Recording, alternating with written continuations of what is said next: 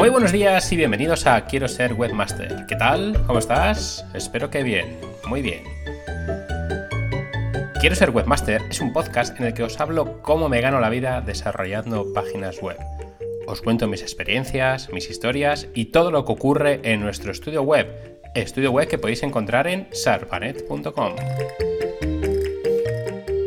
Hoy es 28 de octubre de 2020 y este es el capítulo número 17 de Quiero ser webmaster. Tal día como hoy, en 1981, nacía la banda de thrash metal Metallica. El cantante James Hetfield y el batería Lars Ulrich fundarían este mítico grupo en Los Ángeles.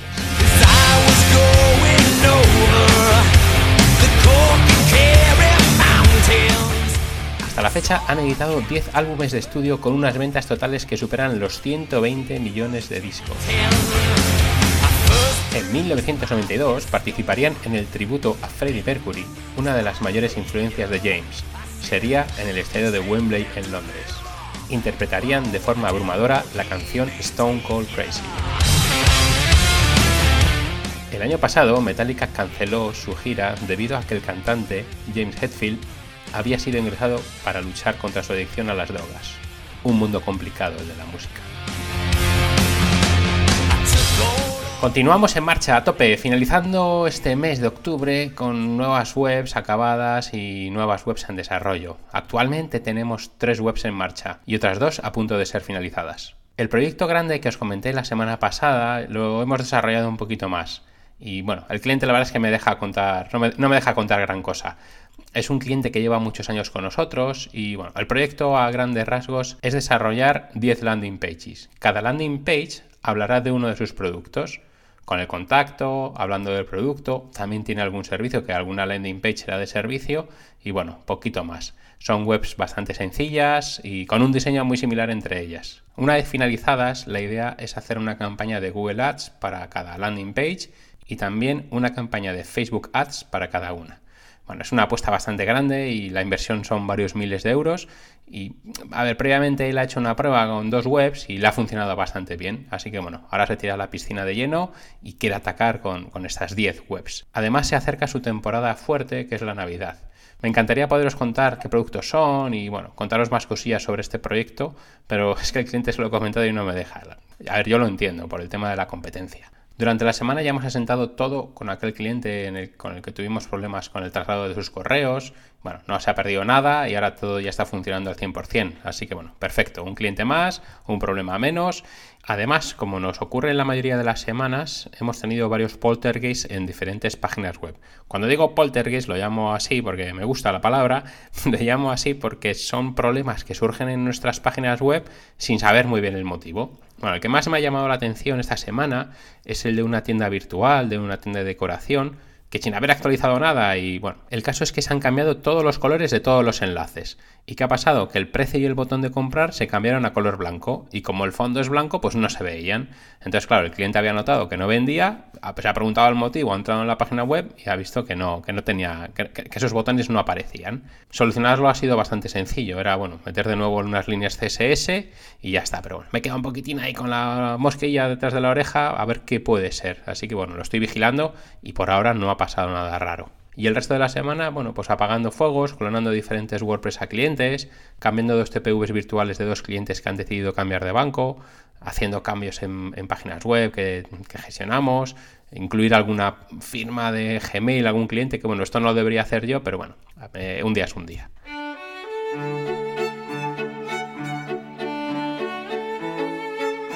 Como sabéis, un número bastante alto de nuestros clientes eh, son propietarios de casas rurales. La mayoría de ellos son de Cantabria. Varios eh, me han contactado preocupados por la situación actual con el tema del coronavirus.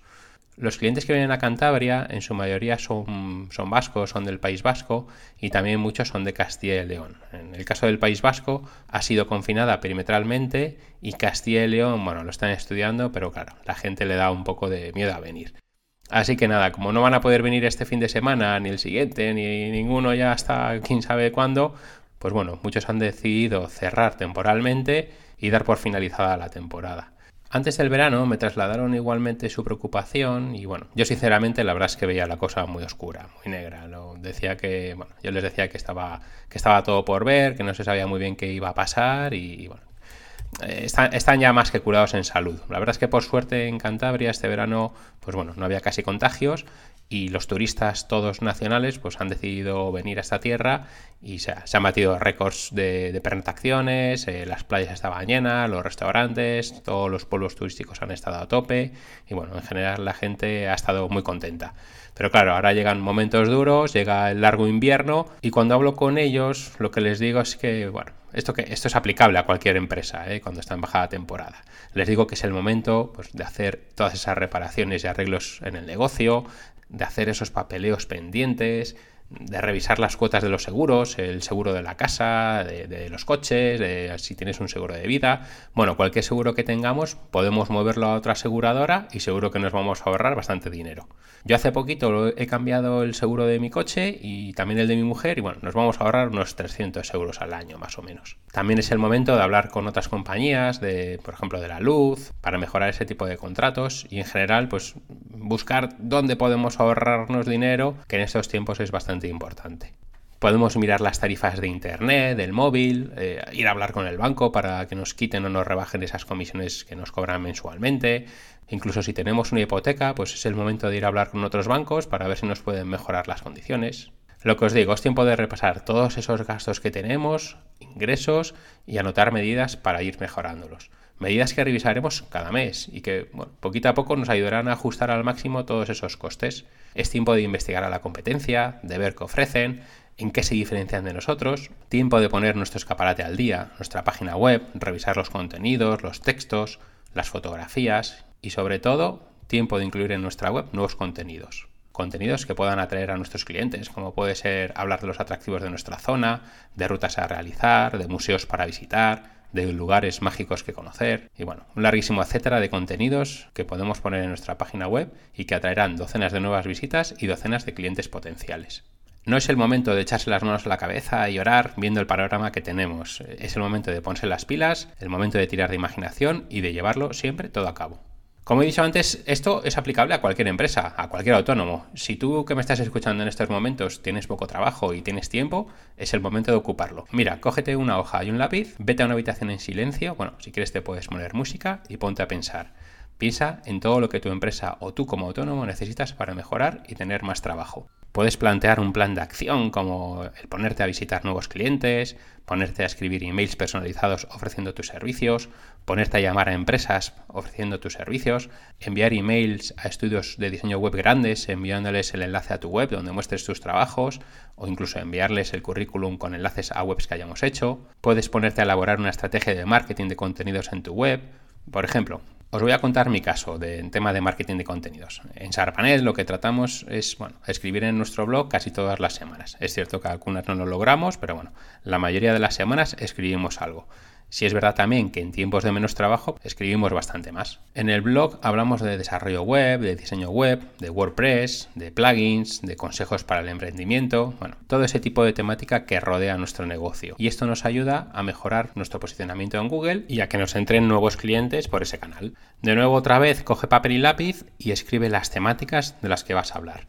Mira webs de negocios similares al tuyo, investiga de qué temas hablan en su blog, también puedes utilizar herramientas para saber qué búsquedas son las que más visitantes aportan a tu competencia. En el episodio 9 de este podcast os hablé de las extensiones que utilizo en mi navegador. Os recuerdo que es Thunderbird. Una de esas extensiones es FlagFox y dentro de ella está Alexa. Alexa es una herramienta súper potente y nos da una información muy interesante sobre cualquier web con un determinado tráfico. En Alexa podemos ver lo que os comento, podemos ver las búsquedas más relevantes de un sitio web, las búsquedas que más tráfico le generan. Os voy a dejar en las notas del programa el enlace a la web de Alexa donde podéis buscar cualquier dominio y os dará esta información de la que os hablo.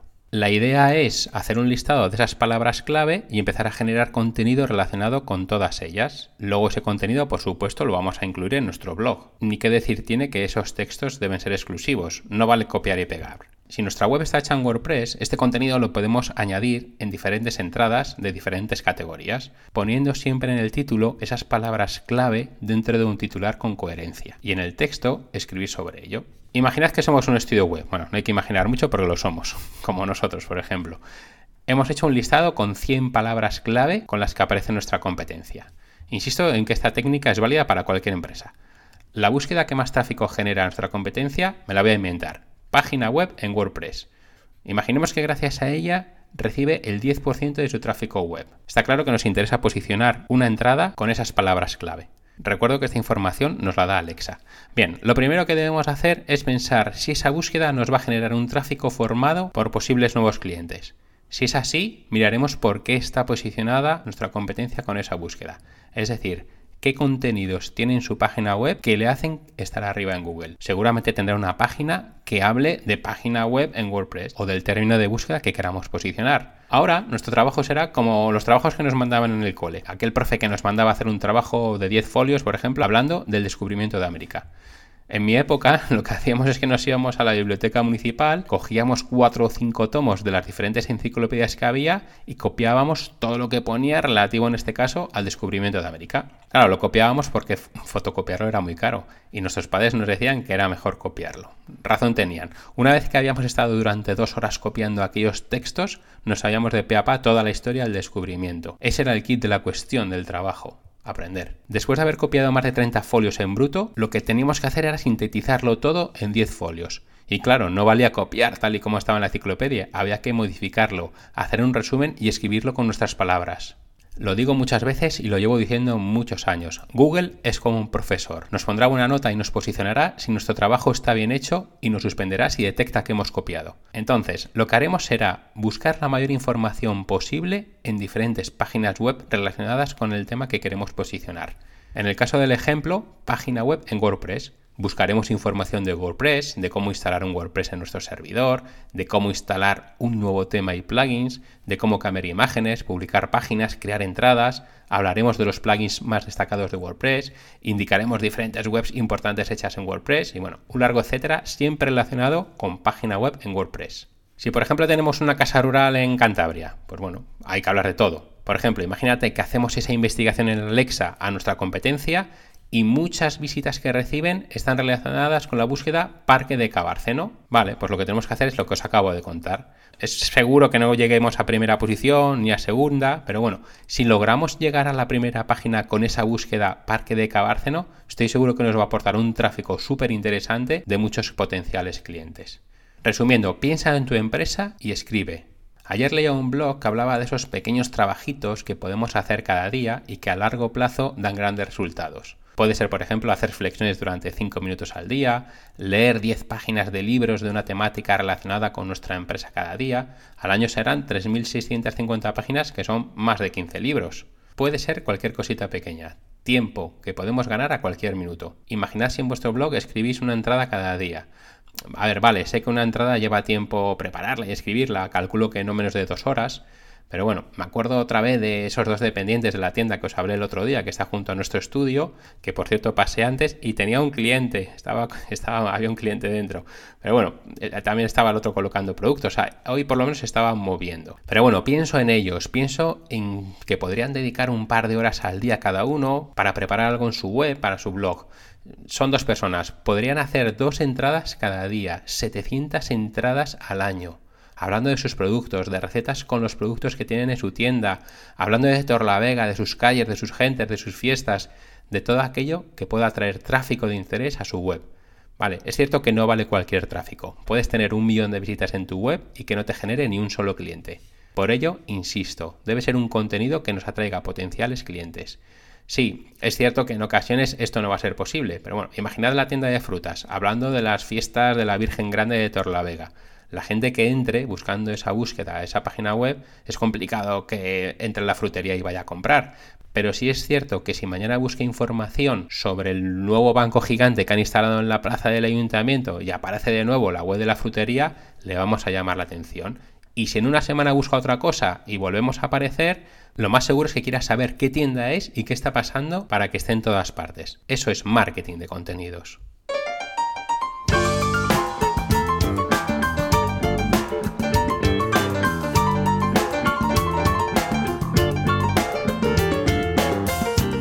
Todo esto que os acabo de contar se lo he contado a muchísimos clientes, lo he contado en cursos, en charlas y prácticamente nadie me ha hecho caso. Pero bueno, esto es una excelente noticia. Y diréis, ¿por qué? ¿Por qué es una buena noticia? Porque somos muy pocos los que llevamos a cabo esa técnica. Hacedlo, empezar ya. Bloquead un par de horas al día y escribid. Claro, hay gente que me dice, no, es que yo no sé escribir, se me da muy mal. Da igual, empieza, irás mejorando con el tiempo. Cuando hayas escrito 30 o 40 entradas, la cosa va a ir mejorando. Y cuando lleves 300, ya ni te cuento. Si cometes faltas de ortografía, hay correctores ortográficos e incluso hay correctores gramaticales que te corrigen errores de expresión. Os recuerdo que yo uso la de Language Tool como complemento de Thunderbird. De ello hablo también en el episodio 9.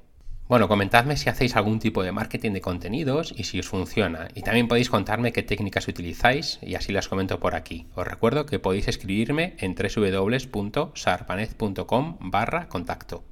Bueno, la semana pasada os avancé que hoy os contaría cómo tratamos a los clientes en Sarpanet. Aunque en el estudio somos dos personas, la mayoría del trato con los clientes la hago solo yo. Esto sí es verdad que me facilita enormemente saber quién es quién.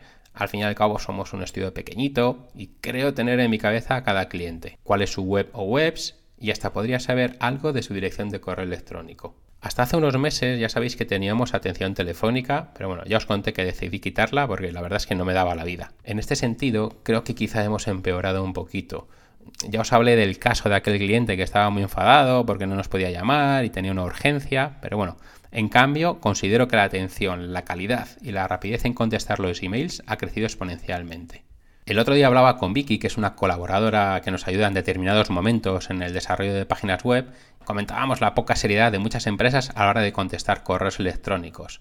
Me pasa a mí, mando un email a alguien que pueda ser un cliente o no y ni siquiera me contesta. A veces son asuntos importantes y nada, le pongo en el asunto importante, dos puntos, el, el asunto que sea y no me contesta.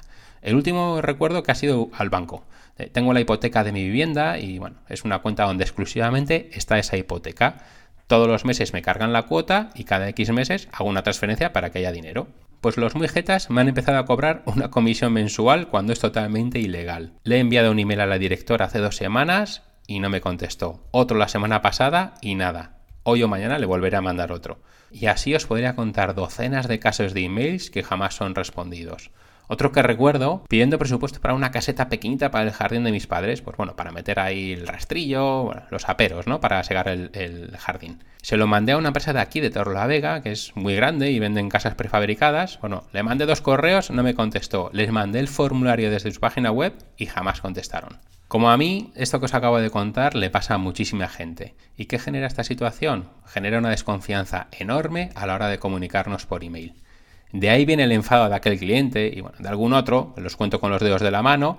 Si el asunto es urgente, temen que enviando un email no sea atendido. Sin embargo, el poder llamar por teléfono y ser atendido da más tranquilidad. Aunque no te lo resuelvan, pero ya por lo menos están tranquilos. Y me pasa con el banco, no tienen atención telefónica en la oficina y no puedo llamar a la directora directamente. Tengo que hablar con una señorita que no tiene ni idea de, de qué va el tema y que no me va a poder ayudar. Esto me genera estrés y me genera un deseo enorme de cambiar de empresa o en este caso de banco. Pero en nuestro caso considero que es diferente. Todos los emails son respondidos prácticamente en el momento, aunque sea para decir que lo vamos a mirar. El inbox cero lo tengo prácticamente a diario. Siempre trato que el cliente esté tranquilo y sepa que estamos trabajando con su petición. El trato que tenemos con los clientes siempre es cordial y personalizado. Les preguntamos qué tal están, les contamos alguna cosita como puede ser comentar el tiempo que hace, si le conozco en persona pregunto sobre su familia, sobre sus hijos, o si tenemos algún amigo en común pues preguntamos qué tal está, les cuento lo que estoy haciendo, en fin, trato de ser lo más cercano posible dentro de la frialdad de un correo electrónico. También me gusta poner emoticonos, sonrisas, sacando la lengua, poner exclamaciones, despedirme dando un abrazo si hay confianza suficiente. En fin, un trato familiar de un negocio familiar y pequeño como es ARPANET. Otro ejemplo de buena atención al cliente, que lo hemos dejado de hacer, y es que hasta hace dos años enviábamos postales de Navidad a todos los clientes más importantes. Pero lo dejamos de hacer por falta de tiempo. Se nos echaba siempre la fecha encima, veíamos que no lo sacábamos adelante. Este año me he prometido retomarlo. Lo que hago es que les escribo una postal personalizada, agradeciendo su confianza y bueno, lo típico, deseándoles feliz Navidad y todas esas cosillas que se dicen en esas fechas. Además tengo pensado otra cosita este año para ellos, pero es sorpresa. No lo digo porque sé que algunos escuchas de podcast y no quiero desvelar la sorpresa. Es importante sorprender al cliente. En algunas ocasiones también hacemos algún regalo en formato de renovación de un dominio o le regalamos más espacio para su alojamiento web. Aunque bueno, con ese tipo de regalos o descuentos hay que tener un poquito de cuidado, pues es verdad que luego lo piden ellos y te ata un poquito ese descuento para años siguientes. También otra cosa es que estos regalos se olvidan muy rápido y pocas veces son agradecidos, lo que conlleva menos ingresos sin tener un retorno muy claro. Pero bueno, me lo tomo como cuando vas a un restaurante y te invitan a un chupito. Aunque no lo agradezcas, creo que se te queda en el inconsciente y bueno, una semillita más de esas que os hablaba hace unos días. En fin, que la idea es dar siempre un trato cercano, amable, familiar y efectivo. No nos podemos comparar con grandes estudios, con grandes empresas de hosting, de registro de, dominios. Somos una empresa pequeñita. Yo lo suelo decir, se lo digo al cliente. Nosotros somos una tienda de barrio, no somos un Carrefour o un Mercadona. Aquí te conocemos, sabemos cuáles son tus problemas. Si me contactas, automáticamente sé qué te pasa y sé quién eres. Y bueno, hasta aquí el podcast de hoy. Nos escuchamos la semana que viene, más y mejor, con nuevas aventurías que os cuento encantado de la vida y que espero que os sirvan para mejorar un poquito.